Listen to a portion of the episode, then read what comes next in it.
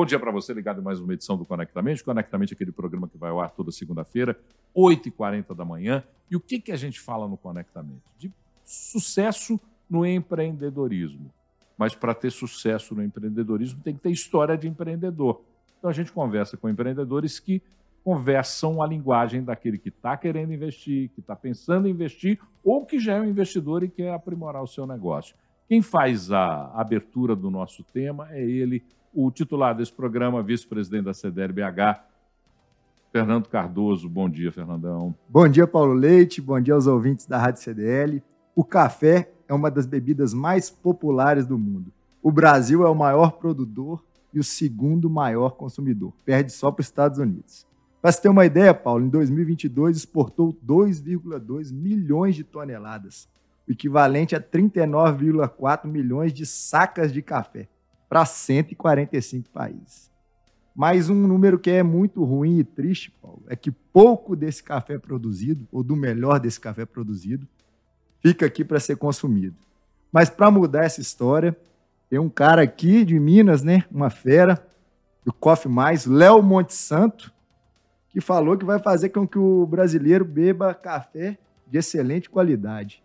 Olá, é um prazer te receber aqui. É bom conversar sobre café. Eu tenho uma paixão enorme por essa bebida, que eu considero assim uma das bebidas mais importantes do mundo e a gente não tem essa dimensão. Um prazer te receber aqui. Como é bom dia, né? Eu espero que todo mundo esteja tomando o café que merece, né? É, eu estou tomando um coffee mais aqui para dar, uma, dar uma, uma levantada no astral. Fernando, a primeira pergunta é sua e depois a gente desembola o papo. Bora lá então, Léo. Cara, já assisti algumas palestras é, e sempre inspiradoras, né? Eu queria que você iniciasse contando a história da família, que eu acho que a tradição com a inovação é o que muitos buscam aqui, escutando conectamente. Conta um pouco dessa história aí pra gente. Bom, eu vou tentar ser rápido, né? Porque é uma história meio longa, né? Mas meu avô é de uma cidade de Ponte Nova, no interior de Minas, perto de Ouro Preto. Meu avô começou no café na década de 50, comprando café de pequenos produtores e vendendo para algumas indústrias. Uma dessas indústrias, meu avô fornecia café, o Café Três Corações, que todo mundo conhece. Em outubro de 83, o Café Três Corações ainda era uma empresa, não vou chamar nem municipal, era uma empresa de bairro, né, porque é muito pequena ainda, ficar lá em Santa Luzia, onde é a indústria até hoje. Meu avô era um dos principais fornecedores. Em outubro, o Café dos Corações pediu falência. E para o meu avô não quebrar junto, ele assumiu a massa do Café dos Corações exatamente no 12 de março de 84, isso é 10 dias antes de eu nascer. Meu pai tinha 22 anos na época, garoto ainda, largou a faculdade e foi ajudar meu avô junto com os irmãos. Em 16 anos, eles transformaram o Café dos Corações na quinta maior indústria de café do Brasil. Eu Passei a minha infância inteira lá dentro, que toda sexta-feira eu ia para lá, estudava no Colégio Pitágoras, aqui na cidade de Jardim.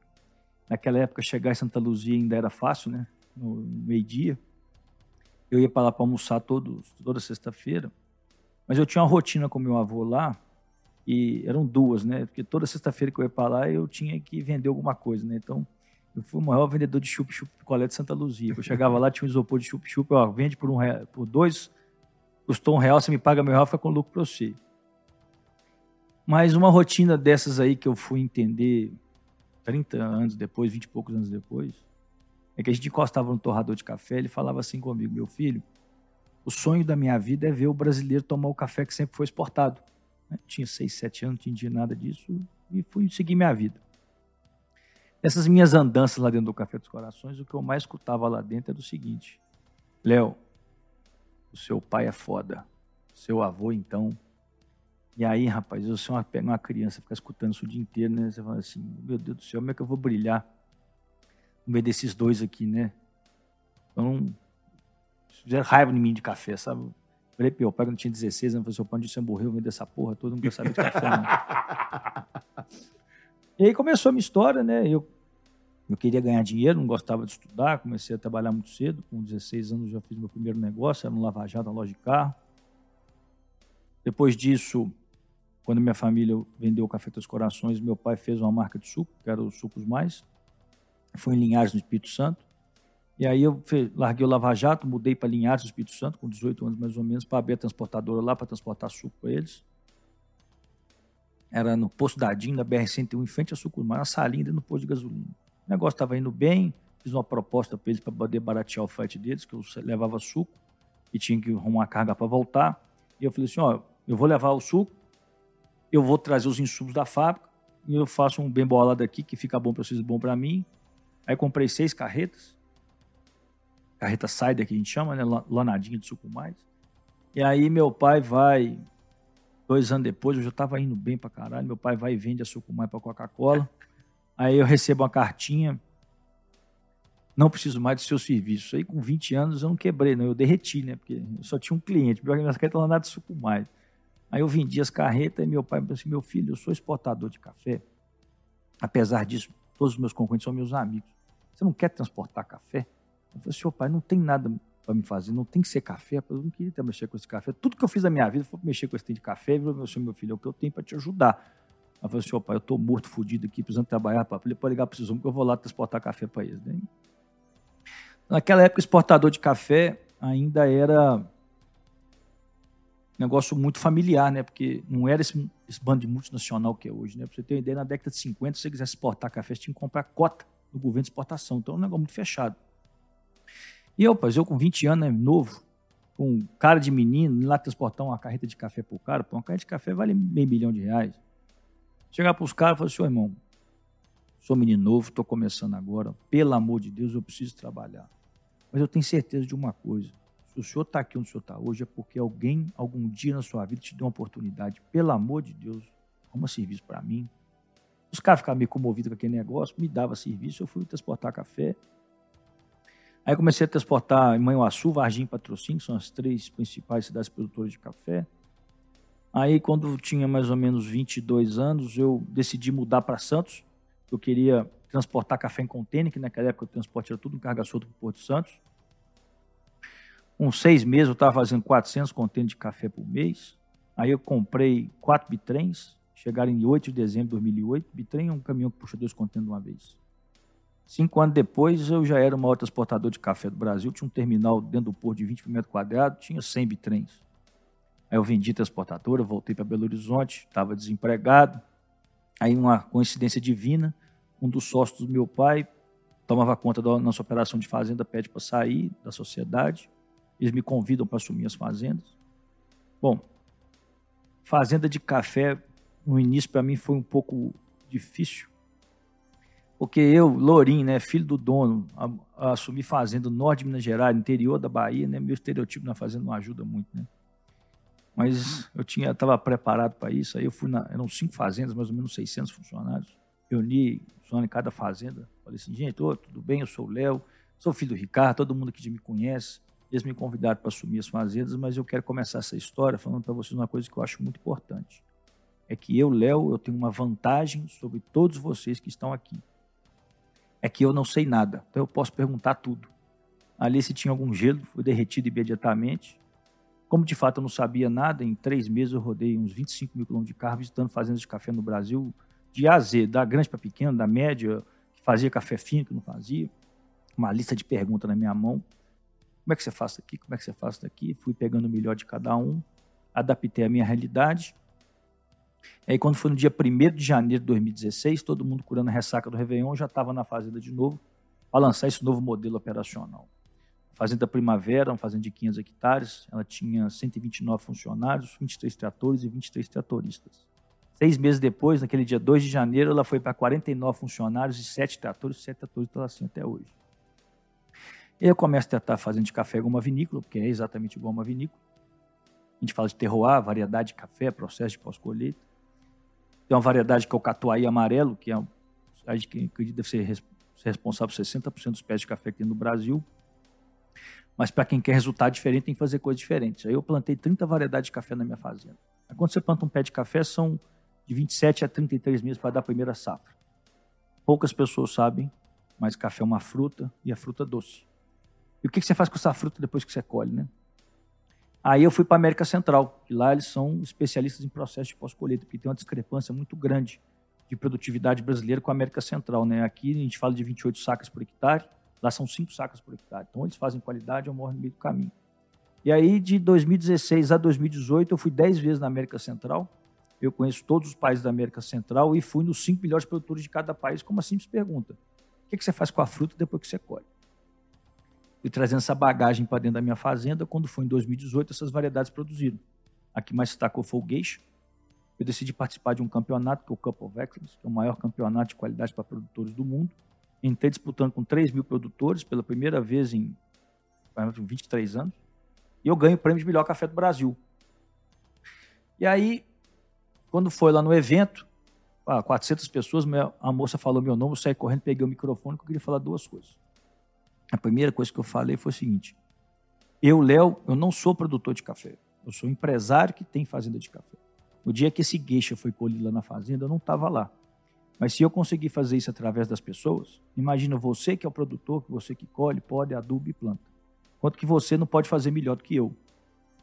E a segunda mensagem era que o presidente mundial dos campeonatos estava lá, ele é um americano, eu virei para ele em inglês e falei assim, ô companheiro, deixa eu te falar uma coisa. Eu estou cansado dessa conversa fiada, que fica todo mundo falando que os melhores cafés do mundo são os africanos e os centrais. Me põe sentado na, me na mesa com esse povo, eu vou provar para todo mundo que o Brasil não é só o maior, mas o Brasil também é o melhor. Vocês já viram americano nervoso, né? Bochechinha vermelha. Falou nada, fomos embora. Dois meses depois, ele me liga, falando: Ó, aceitei seu desafio, vou fazer a primeira Copa do Mundo dos Cafés. O evento vai ser no Texas, nos Estados Unidos. Você vai vir para cá representando o Brasil, você vai disputar com o campeão de cada país. Fomos para o Texas, colocamos os cafés na mesa, quase 50 países. Provamos os cafés e em 2018 o café mais pontuado do mundo foi o Geisha, produzido lá na minha fazenda. A gente pode afirmar que 2018 o melhor café do mundo é brasileiro. Quando foi em 2019, fiquei em segundo lugar. Então hoje a Fazenda Primavera, ela é uma das fazendas mais premiadas do Brasil. Eu sou o primeiro brasileiro a ganhar o prêmio de melhor café do mundo. E aí, rapaz, minha vida virou um inferno com todo mundo enchendo meu saco querendo tomar café, né? Mas eu não tinha café, porque eu estou. Era fila de espera da minha fazenda para comprar café. Começa a viajar o mundo inteiro. E aí, quando foi em 2019, na feira de Berlim, vê um casal correndo, me pega no braço, fala assim: Você que é o Léo da Fazenda Primavera? Eu falei: Sou eu. Léo, já li tudo a seu respeito, já vi todos os seus vídeos na internet. O nosso sonho era te conhecer. Por favor, tira uma foto comigo, meu marido. Eu falei assim: Mas povo quer tirar foto comigo? Tirei e perguntei: Por que está acontecendo? Léo, a gente tem uma cafeteria que não estava indo muito bem. A gente decidiu comprar um café da sua fazenda. Quando a gente anunciou que a gente tinha primavera na nossa cafeteria, deu fila de espera na porta. Eu falei, mas de onde vocês são? A nossa cafeteria fica em Sofia, na Bulgária. Um café de uma fazenda brasileira vai causando fila de espera na Bulgária. Volto para o Brasil dois meses depois. Estava numa feira de cafés especiais aqui em Belo Horizonte. Abre meu WhatsApp. Esse casal me manda a foto. A foto que eu tirei com eles virou a embalagem do café da cafeteria na Bulgária. Quando eu olho para aquela foto, eu falo assim: tem que fazer alguma coisa. Eu ligo pro meu pai, lá da feira mesmo, já ligo pro meu pai. O pai, eu tô te ligando para pedir demissão. Ele falou assim, meu filho, você bateu a cabeça na parede, você tá usando droga, você ficou doido. Você é o emprego da sua vida, você ama o que você faz, o mundo inteiro te reconhece como produtor de café, o que mais que você quer na sua vida? Eu falei assim, ó pai, eu acho que por causa disso tudo que está me falando, a minha missão nas fazendas está cumprida. Mas eu tenho um propósito na minha vida, eu quero fazer o brasileiro tomar o café que ele merece. Isso foi em novembro de 2019. E aí eu decido sair das fazendas para abrir a Coffee Mais, que é uma empresa que nasceu com o propósito de democratizar o café especial para o brasileiro. Então, quando você começou a falar aí que o brasileiro só toma o café e a sobra dos gringos, né? Isso é passado agora. Tomava. E agora o café de verdade está aqui no Brasil para os brasileiros. E aí eu queria te perguntar o seguinte: você contou a história, chega nesse processo de um, um café gourmet oferecido de forma diferente mas você ainda tem a concorrência dos cafés mais baratos, mais populares, de uma produção de uma bebida muito menos exigente para o paladar. Como é que você vai fazer para convencer esse cara que compra um café mais barato, com uma bebida menos exigente, para encher uma garrafa térmica e contar para ele que ele pode fazer o café individualmente, como você bem falou, tratando como se fosse uma bebida fina, como o vinho? Como é que você vai fazer esse processo de conscientização? Que caminho você vai seguir? Bom, financeiramente falando, esse é um argumento numeral. O café é o luxo mais barato que qualquer brasileiro pode ter. Um quilo de café faz 100 doses. Um café tradicional hoje é vendido em menos no mercado a 40 reais o quilo. Então a dose custa 40 centavos. O meu custa mais que o dobro, custa 90 reais o quilo. Então a dose do meu custa 90 centavos. Eu te faço uma pergunta. O que que por uma moedinha de 50 centavos você sai do inferno e vai para o céu? Só com café. Então, quando você fala em quilo, fica distante, mas quando você transforma para dose, é barato. Então, numericamente falando, isso é um argumento. Segundo argumento, paladar não retrocede. Uma vez que você experimenta coisa boa, você não dá conta de voltar para trás mais. Infelizmente, o café que sobra no Brasil é de baixíssima qualidade. Do lado de cá, você toma café puro e que não precisa de açúcar. Então você pode até pegar pelo lado da saúde da pessoa. Porque café é uma fruta e é doce. Um terceiro argumento é que, cara, você como brasileiro, se tem alguém que merece tomar café de verdade, é você, né? Você tem três argumentos fortes aí. Você tem o dinheiro, você tem o seu saúde. paladar da, e a saúde, e tem o nacionalismo, né, cara? Porque eu tô de saco cheio de ver as coisas boas do Brasil, embora a gente não tenha acesso a essas coisas. Né? Não, e o brasileiro desfilar com café colombiano achando que é o melhor do mundo. Né? Pois é. Que é outra coisa que dói bastante. Ô, Léo, seguindo essa linha, e a parte da escalada da marca? Coffee Mais é uma marca muito legal, muito conceituada, tem uma premiação de melhor café do mundo. Está em mais de 700 supermercados, Brasil afora aí, mas você tem um sonho. A Coffee Mais é a primeira marca brasileira mundial de café. É, é, eu brinco que esse é o sonho grande da Coffee Mais, né? A gente tem primeiro, obviamente, que nós temos um chão ainda muito grande pela frente, que é cumprir esse propósito nosso né, de democratizar o café especial para o brasileiro. Então, além de a gente estar nessas 700 lojas de supermercado, a gente tem um e-commerce que a gente atende todo o Brasil, clube de assinatura no site, muito bacana. Porque eu, particularmente, quando eu decidi fazer Coffee Mais, foi um e-commerce, sem eu ter nunca comprado na internet antes. Mas eu falei assim, esse é o único jeito de eu levar o café para todos os brasileiros e cumprir com esse nosso propósito. Então a gente tem hoje aí, só em supermercados, são mais de 20 degustadoras, né, que eu chamo elas de minhas cafequizadoras, apresentando para as pessoas o café, né? Mas partindo do princípio que a gente consiga, nunca, nunca vão concluir 100% disso, mas a gente conclua grande parte dessa, desse propósito nosso, a gente tem sim esse sonho, né? Porque o café sai daqui in natura, é industrializado lá fora, então a receita per capita de melhores empregos está na indústria lá fora. Os gringos ficam pagando caro no café brasileiro lá fora, e muitos desses cafés, às vezes, vão lá para fora, são industrializados lá fora, ou, ou seja, o emprego bom está lá fora, e põe isso no navio e traz para cá de novo, e a gente fica pagando caro no café aqui. Mas é estranho, né? Porque apesar do café sair daqui in natura, se você for no supermercado, você nunca viu uma marca brasileira sendo vendida lá fora. E aqui dentro é cheio de marca gringa. Não existe hoje uma marca que seja 100% brasileira forte. Todas as marcas aqui têm participação internacional. Está falando do café comercial. Isso café tá comercial e os cafés tá mais finos também. também. Você pega, por exemplo, Starbucks, é uma marca americana, é. que faz sucesso aqui no Brasil. É. Mas você nunca viu uma, uma Coffee Mais fazendo sucesso nos Estados Unidos. Então a gente tem esse propósito de fazer isso. Inclusive, uma das coisas que a gente mais teve cuidado foi escolher a cor das embalagens. Porque eu sou a única marca brasileira que, se eu quiser montar a bandeira do Brasil num ponto de venda com as minhas embalagens, eu monto. Aí, ó, verde, azul e amarelo. Me conta uma outra coisa que é uma outra curiosidade. As novas gerações não são tão habituadas ao café. As gerações mais antigas tomavam café quase que como um ritual. Hoje você tem a questão da, da, dos apelos à saúde, aos alimentos saudáveis. O café andou demonizado durante um tempo, mas isso foi recuperado depois. Como é que é a, a estratégia para alcançar novos consumidores, fidelizar novas gerações no consumo do café? Olha, a gente brinca que, por exemplo, eu fiz uma palestra semana retrasada para o IFL Jovem, eram meninos de 16 a 22 anos. Eu brincava que eu estava ali fazendo um McLanche feliz, né? E é o brinquedinho ali que você põe no sanduíche do seu filho, ah, eu quero McLanche feliz. Obviamente que a comunicação com a garotada hoje, ela é muito complicada porque você não consegue demonstrar para essas pessoas valores, né? Porque é, o, é, o, é tudo very fast, né? 10 segundos no TikTok, 15 segundos no Instagram, as pessoas não estão passando. Mas hoje tem um exército de pessoas hoje abrindo é, cafeterias que a gente chama de coffee to go ou outros ou cafeterias menores, enfim, que hoje a galera está achando cool ir para esses lugares, né? Então, Outro dia alguém fala comigo, ah, Léo, mas você está fazendo esse trabalho, o que, que você acha de outras empresas estarem fazendo o trabalho igual ao seu? Eu assim, eu acho fantástico, porque o Andorinha sozinho faz verão. Eu preciso de um exército de gente para cafequizar o Brasil. Então, quanto mais gente me ajudar, quem ganha é o brasileiro.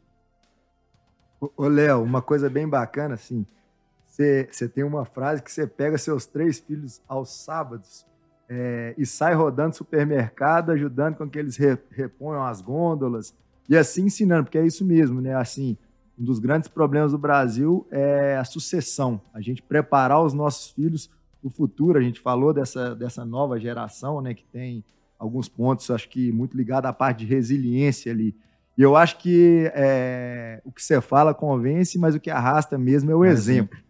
Então, como que você é, deu esse estalo aí para seguir? Veio lá do seu avô e do seu pai, quando você vendia chup-chup? Não, rapaz, na sexta-feira eu vendia chup-chup. No sábado eu rodava a loja com meu pai naquela época. assim, eu, é, todo mundo tem suas dificuldades para criar filho, né? Nem no meu caso, criar menino com situação financeira boa é difícil também, né? Porque eles têm acesso a tudo, tudo é muito fácil, né? Então, se eu não vender dificuldade para esses meninos o dia inteiro, estou morto. Então, eu levo eles para trabalhar, eles têm que. Eles vão lá, obviamente, que não é um trabalho de com metas, né? né? São, meu filho mais novo tem três, o do meio tem seis, o mais velho tem sete. Então, Daqui a pouco ele vai empatar comigo, hein, pô? mais um. E aí eles vão lá no supermercado, é engraçado, né? Porque o meu do meio, rapaz, o bicho é vendedor mesmo. Ele tá vendo alguém na gonda de café, vai lá com o sujeito e fala assim: já tomou o melhor café do mundo? Não tem quem resista a uma abordagem dessa, né? E aí eles estão ali brincando, se divertindo, mas falando com o cliente, escutando as pessoas, trabalhando, e eu chego em casa dou cinquentinha para cada um, né? Para eles colocar no cofrinho deles. Porque lá em casa presente é aniversário, é dia das crianças e Natal. Fora aí, se quiser comprar alguma coisa, tem que quebrar o cofrinho, sabe? Porque eles têm que entender a dificuldade do dinheiro, né? Outro dia meu filho, papai, eu quero comprar aquele negócio ali. Eu falei assim, abre seu cofrinho, quanto você tem? Aí fui lá, quanto eu falei assim, 200 reais. Aquele negócio custa 150, meu filho, você vai ficar sem dinheiro? Ele parou para pensar assim, é, papai, melhor esperar mais, né? Tá mancadinho. É a lógica, né, de saber usar o dinheiro. Exatamente. É, essa coisa, essa questão de valores para gerações é muito interessante poder discutir isso mais abertamente, porque isso interfere na capacidade empreendedora. O americano tem uma capacidade empreendedora maior do que o brasileiro, porque desde criança ele é educado financeiramente. Então ele sabe realmente o trabalho e a dificuldade que é você ser empreendedor. Muito legal essa conversa. e, e, principalmente no meu caso, por exemplo, né, eu já tive meus negócios, mas eu voltei depois para trabalhar com meu pai, né? Os meus filhos, não sei se eles irão trabalhar comigo ou do meu, algum negócio que eu tiver, mas quando você vai trabalhar com seu pai, é mais difícil ainda. Por quê? Porque todo mundo vai olhar para você e falar assim: só está aqui porque é filho do dono. Então, quando você, se tá, você está nessa posição, automaticamente, quando você começa, você tem que trabalhar mais que todo mundo, você tem que entregar mais resultado que todo mundo, tem que dar mais exemplo do que todo mundo. Porque as pessoas não vão respeitar nem o seu crachá e nem seu sobrenome. Elas vão admirar seu trabalho, seus exemplos e as suas entregas. E aí, meu amigo, você tem que fazer mais do que todo mundo mesmo. Foi o que eu sempre fiz, né? Porque nos lugares eu entrei como filho do dono, saí de lá, assim, porra, velho, esse cara foi foda aqui dentro, sabe? Você vai deixando seu legado para trás, né? Bom, estamos terminando essa nossa prosa. Fernandão, resumo da prosa com o Léo. Difícil, viu, Paulo? Na verdade, o Léo é tudo que a gente sonha aqui no Conectamente, né? Um cara inspirador, resiliente, determinado. Mas uma coisa que me chamou a atenção na história dele, que eu achei muito, muito legal, é como que o nosso caminho está traçado, né? Ele tentou de tudo quanto é jeito fugir do café. o café no, bateu na é, porta dele. E no final fez o melhor café do mundo. Eu acho que, é, que é, isso é interessante. Né? A força é muito mais de dentro do que de fora, né? Tá no seu DNA, tá na sua história. Você aprendeu com o avô, com o pai. E ainda uma coisa que é interessante do que ele falou. Acho que assim, ele sempre buscou fazer melhor. É isso aí, quem tem limite é município. Né? é, quem tem aí. limite é município. Léo Monsanto, grande prazer falar com você. Muito obrigado pela tua visita aqui no Conectamente. A gente termina o programa por aqui, mas vai tomar um cafezinho ali, não é não? É isso aí, café comigo mesmo. Então, olha, se você está agora nos escutando, quer mandar ideia, crítica, sugestão, conectamente.cdlbh.com.br. O áudio e o vídeo desse programa disponíveis em várias plataformas. Na Multiprosa, da CDLBH, no YouTube, no Spotify, e agora aqui na, na, na, na CDL FM para você levar para a hora que você quiser ouvir e onde você quiser ouvir. Um grande abraço para você e até a próxima edição do Conectamente na segunda-feira que vem. Tchau.